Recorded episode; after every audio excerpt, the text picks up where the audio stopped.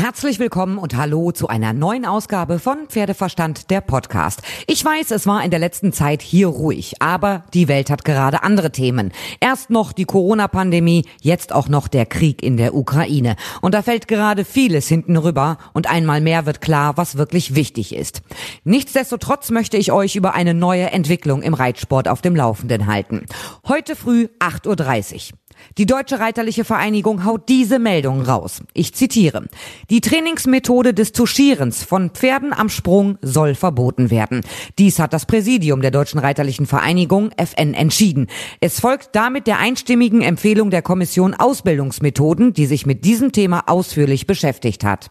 Das FN-Präsidium hatte die Kommission Anfang 2021 mit dem Auftrag einberufen, das Tuschieren und auch andere Ausbildungs- und Trainingsmethoden auf den Prüfstand zu stellen. Das FN-Präsidium wird nun im FN-Beirat Sport den Antrag stellen, ein Verbot des Tuschierens am Sprung auch im Training in das Turniersportregelwerk Leistungsprüfungsordnung LPO aufzunehmen.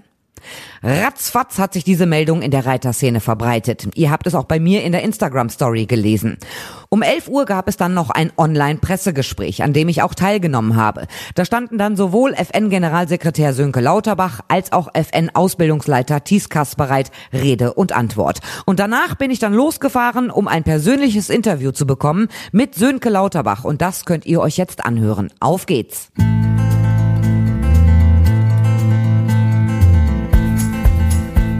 Mittlerweile bin ich in Warendorf äh, an der Zentrale der Deutschen Reiterlichen Vereinigung FN angekommen und mir gegenüber steht jetzt Sönke Lauterbach. Sönke, ihr habt heute gesagt, das Tuschieren von Pferden am Sprung soll verboten werden. Warum jetzt auf einmal diese Kehrtwende, dass es wirklich verboten werden soll? Naja, das ist ja keine auf einmal Kehrtwende. Wir beschäftigen uns mit dieser Frage jetzt sehr intensiv seit einem Jahr. Das Tuschieren am Sprung ist seit vielen Jahrzehnten in unseren Richtlinien. Das ist äh, unsere Grundlage für die klassische Reitlehre. Und wir haben im letzten Jahr auch aufgrund von Medienanfragen sind wir darauf gestoßen, wir müssen uns mit dieser Frage zum Tuschieren am Sprung, aber auch mit anderen Ausbildungs- und Trainingsmethoden einmal mehr beschäftigen. Ähm, denn wir hatten Schwierigkeiten in dem Moment zu erklären, was ist das korrekte, nach Richtlinien, fachgerechte Tuschieren am Sprung und äh, den Unterschied eben zum, zum verbotenen Methoden darzustellen. Also haben wir vor ziemlich genau einem Jahr, im Januar 2021, eine Kommission gegründet, die sich mit verschiedenen Ausbildungsmethoden beschäftigen sollte. Diese Kommission hat jetzt wirklich intensiv gearbeitet, sich mit, vor allem mit der Frage des Tuschierens am Sprung bisher beschäftigt, von allen Seiten beleuchtet und kommt jetzt nach einem längeren Prozess zu der Empfehlung, das Tuschieren am Sprung in Zukunft aus unseren Richtlinien zu streichen und auch in unseren Regelwerken zu verbieten. In dem gesamten letzten Jahr ist sehr, sehr viel passiert. Ihr hattet eine Anfrage von RTL, ihr solltet dazu Stellung beziehen, ihr habt diese Kommission gegründet. Wir beide haben vor einem Jahr, na, vor gut einem Jahr, also das war Folge 63 meines Podcasts im Mai, auch darüber gesprochen, weil ihr Anzeige erstattet hattet. Da ging es auch um Tuschieren, Barren, die Unterschiede davon. Und jetzt nach ihr einem Jahr ist die Kommission zu dem Ergebnis gekommen. Warum wird denn jetzt gesagt, ähm, das Tuschieren ist generell verboten? Weil ein Laie, der nichts mit Pferdesport zu tun hat, der konnte sowieso den Unterschied nicht erkennen zwischen Barren und Tuschieren. Ist das auch mit ein Grund? Das ist auch mit ein Grund. Die Kommission hat diese Frage wirklich, hat sich sehr bemüht, das von allen Seiten zu beleuchten. Und äh, da spielten verschiedenste Faktoren eine Rolle. Zunächst ist eine Grundsatzaussage, die die Kommission einstimmig getroffen hat und die auch unser Präsidium und wir total so sehen. Das fachgerechte Tuschieren gemäß Richtlinien ist und war nie tierschutzwidrig. Dazu stehen wir. Die, ähm, die Grenzen des Tuschierens gemäß den Richtlinien, diese Grenze klar zu beschreiben, das fällt uns aber ehrlicherweise schwer. Äh, es gibt an, bei dieser Methode des Tuschierens am Sprung nur eine sehr kleine, nennen wir es Fehlertoleranz. Ich kann schnell etwas falsch machen und das kann dann auch Folgen für mich und mein Pferd haben.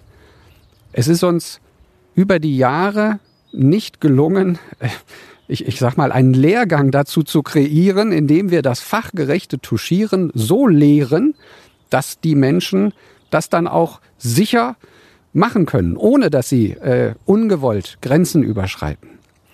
Und ähm, man muss auch sagen, die, die öffentliche Meinung spielt natürlich eine Rolle. Und äh, wir merken, dass die Öffentlichkeit pferdeaffin oder nicht pferdeaffin hier nicht unterscheidet zwischen fachgerechtem Tuschieren und anderen Methoden, also Barren oder so, ähm, sondern für sie ist das alles eins. Und es ist uns nicht gelungen, hier der Öffentlichkeit den Unterschied so klar zu machen, dass es akzeptiert werden kann. All das führt dazu, dass wir am Ende gesagt haben, wir wollen jetzt ein Verbot des Tuschierens am Sprung umsetzen. Zum Schutz der Pferde, aber auch zum Schutz der Menschen, damit die nicht ungewollt Grenzen überschreiten, Regeln übertreten und dann mit den Konsequenzen umgehen müssen. Heute 8.30 Uhr habt ihr diese Meldung veröffentlicht. Alle Pferdefachzeitschriften, überall macht's Bäm und überall knallten die Meldungen raus. Jetzt ist es nun so, dass ihr das heute eben veröffentlicht habt, aber es gilt wahrscheinlich ja erst ab Mai. Das ist so. Ähm, eine, eine Regeländerung muss ja von einer Mitgliederversammlung beschlossen werden. Das ist in jedem Verein so, das ist auch bei uns so. Wir haben im Mai unsere Jahrestagung. Dort wird das dem sogenannten Beirat Sport das ist die Mitgliederversammlung des Bereichssport bei uns. Äh, denen wird das zur Entscheidung vorgelegt und ich gehe davon aus, dass es dann noch hoffentlich entschieden wird. Ab dann gilt dieses Verbot. Im, Recht, äh, im, im Rechtsleben gibt es das Prinzip keine Strafe ohne Gesetz und das gilt auch bei einem Verein. Zum Thema Tuschieren in den letzten Wochen und Monaten ist ja auch immer der Fall Ludger Beerbaum genannt worden. Ich weiß, ihr könnt zu einem laufenden Verfahren, könnt und wollt ihr jetzt gerade nicht sagen, aber gesetzt den Fall, dieser Fall wird ja irgendwie weitergehen, dann aber noch nach den alten, bis jetzt geltenden Maßstäben.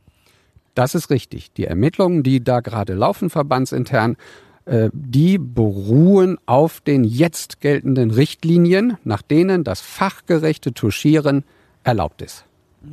Äh, vorhin im Pressegespräch, äh, unheimlich viele Pressevertreter waren eingeloggt in dem virtuellen Pressegespräch. Thies Kaspereit hat da viel erzählt. Da ging es auch um den Teilbereich Dressur. Tuschieren heißt berühren. Auch in der Dressur wird ja mit einer Tuschierpeitsche gearbeitet. Das ist aber weiter erlaubt. Das ist total korrekt. Deswegen betonen wir gerade, wenn wir darüber sprechen, auch immer das Tuschieren am Sprung. Touché, touchieren heißt tatsächlich berühren. Das tun wir auch in der Arbeit an der Hand in der Dressur, wo mit der Dressurgärte oder der Tuschiergärte leichte taktile äh, Reize gegeben werden.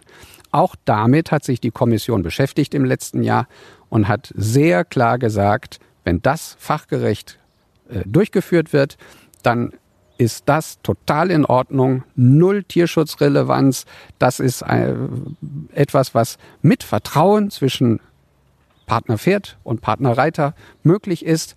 Äh, und äh, insofern beschränken sich die jetzt gemachten Vorschläge rein auf das Tuschieren am Sprung.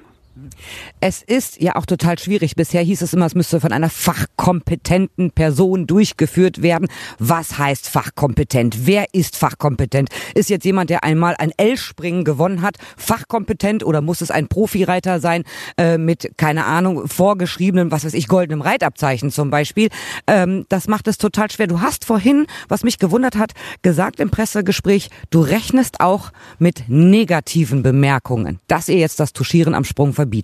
Wer soll das blöd finden? Naja, äh, Menschen, die das in den letzten Jahren und Jahrzehnten vielleicht gemacht haben, im besten Wissen und Gewissen, die das auch fachgerecht im Rahmen unserer Richtlinien gemacht haben. Das hat es ja gegeben, das ist so.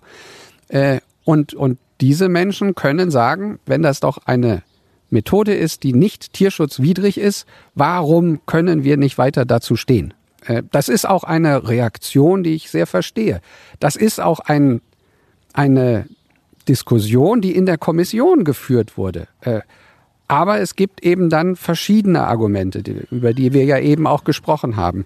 Und die Gesamtheit hat uns eben zu der Entscheidung des Verbotes geführt.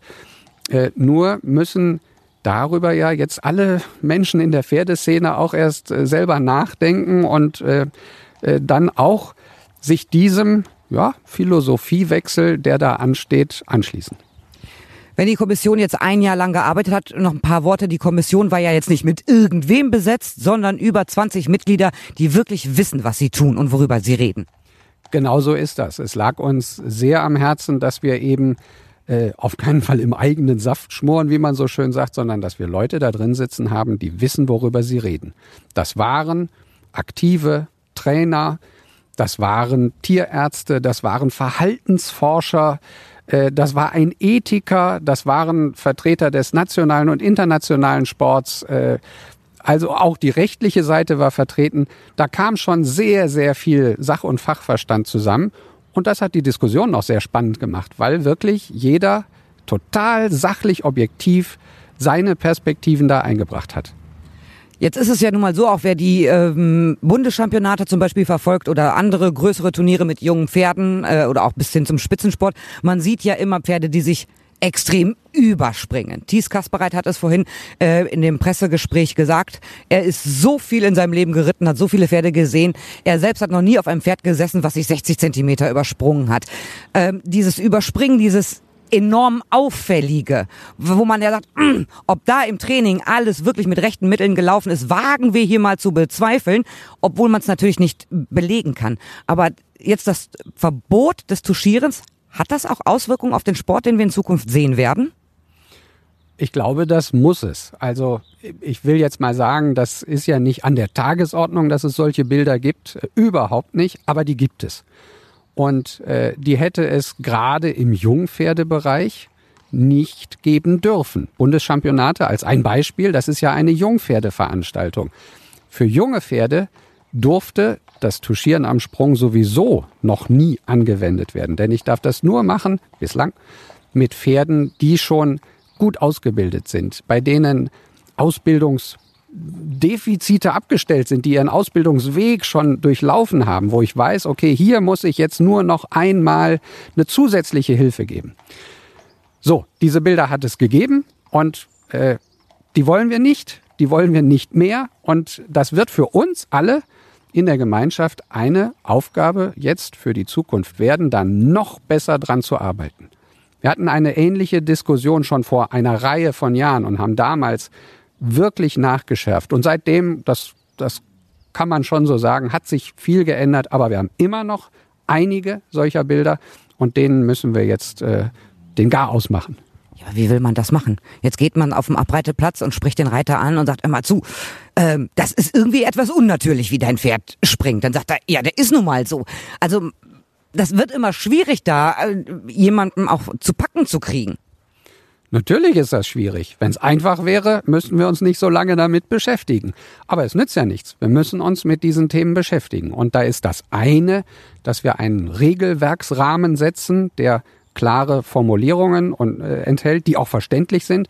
Und das andere ist, dass wir das schulen, dass wir den, den, den, äh, den Aktiven, den Turnierfachleuten äh, klar machen, hier sind die Grenzen und wir wollen das nicht. Und, und das Allerwichtigste aus meiner Sicht ist, dass das Mindset bei uns allen, bei allen Zuschauern, Reitern, Ausbildern, Besitzern, Richtern, äh, sich ändert, zumindest bei denen, bei denen es jetzt noch in, in einer Richtung ist, dass das besonders Spektakuläre beklatscht wird. Und das erleben wir ja, dass Menschen, wenn ein Pferd so spektakulär 50 Zentimeter über den Sprung geht, dass dann die erste Reaktion ist Donnerwetter, das ist ja toll.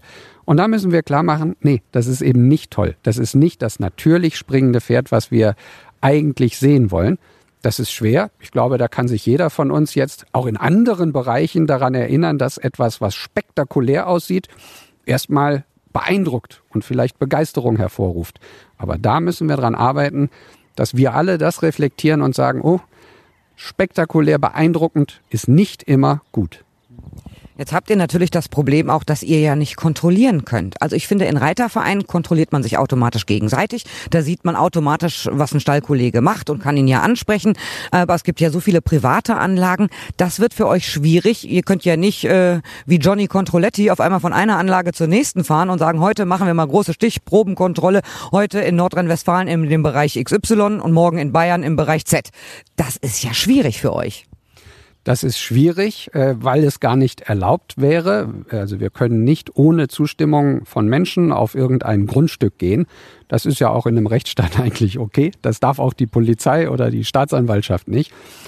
Ähm, wir sind also da angewiesen darauf, dass bei uns allen in dieser eben beschriebenen Pferdeszene die Mentalität entsprechend ist, dass wir alle als Korrektiv füreinander agieren. Und das hat nicht immer damit zu tun, jetzt hier zu denunzieren oder, oder spitzel zu sein. Eigentlich wollen wir außerdem, dass es gar nicht erst so weit kommt. Und deswegen ist wieder das Thema Ausbildung und Prävention so wichtig. Wir wollen eine Änderung der Mentalität bei einigen Menschen erreichen, damit sie gar nicht mehr sagen, ich brauche diese Methode, sondern sagen, es geht auch anders. Ein Sinneswandel muss her. In allen Bereichen unseres Lebens äh, gibt's ja immer wieder einen Sinneswandel. Glaubst du, das dauert lange oder geht das relativ schnell? Also ich bin da sehr optimistisch, dass da wirklich ein kompletter Sinneswandel in ein bis zwei Jahren durch ist in der Reiterei. Nun, der Sinneswandel beginnt ja nicht heute. Ähm, da sind wir wieder bei dem Thema. Vor 30 Jahren wurde etwas entschieden. Seitdem sind 30 Jahre vergangen. In diesen 30 Jahren hat sich schon auch bei sehr vielen Pferdeleuten ein Sinneswandel äh, einge, eingestellt.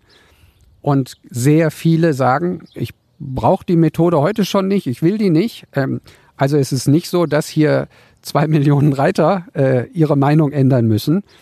Und deswegen bin ich bei dir. Es, äh, es wird nicht 20 Jahre brauchen, es wird aber auch nicht sechs Wochen brauchen.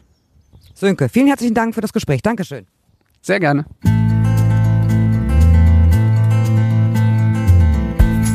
Das war's soweit von mir. Ich hoffe, euch hat gefallen, was ihr gehört habt und ihr könnt mir gerne schreiben über pferdeverstand@podcastfabrik.de, über die Facebook-Seite oder natürlich auch über Instagram. Und ich hoffe, ihr seid auch beim nächsten Mal wieder dabei, wenn es wieder heißt Pferdeverstand der Podcast.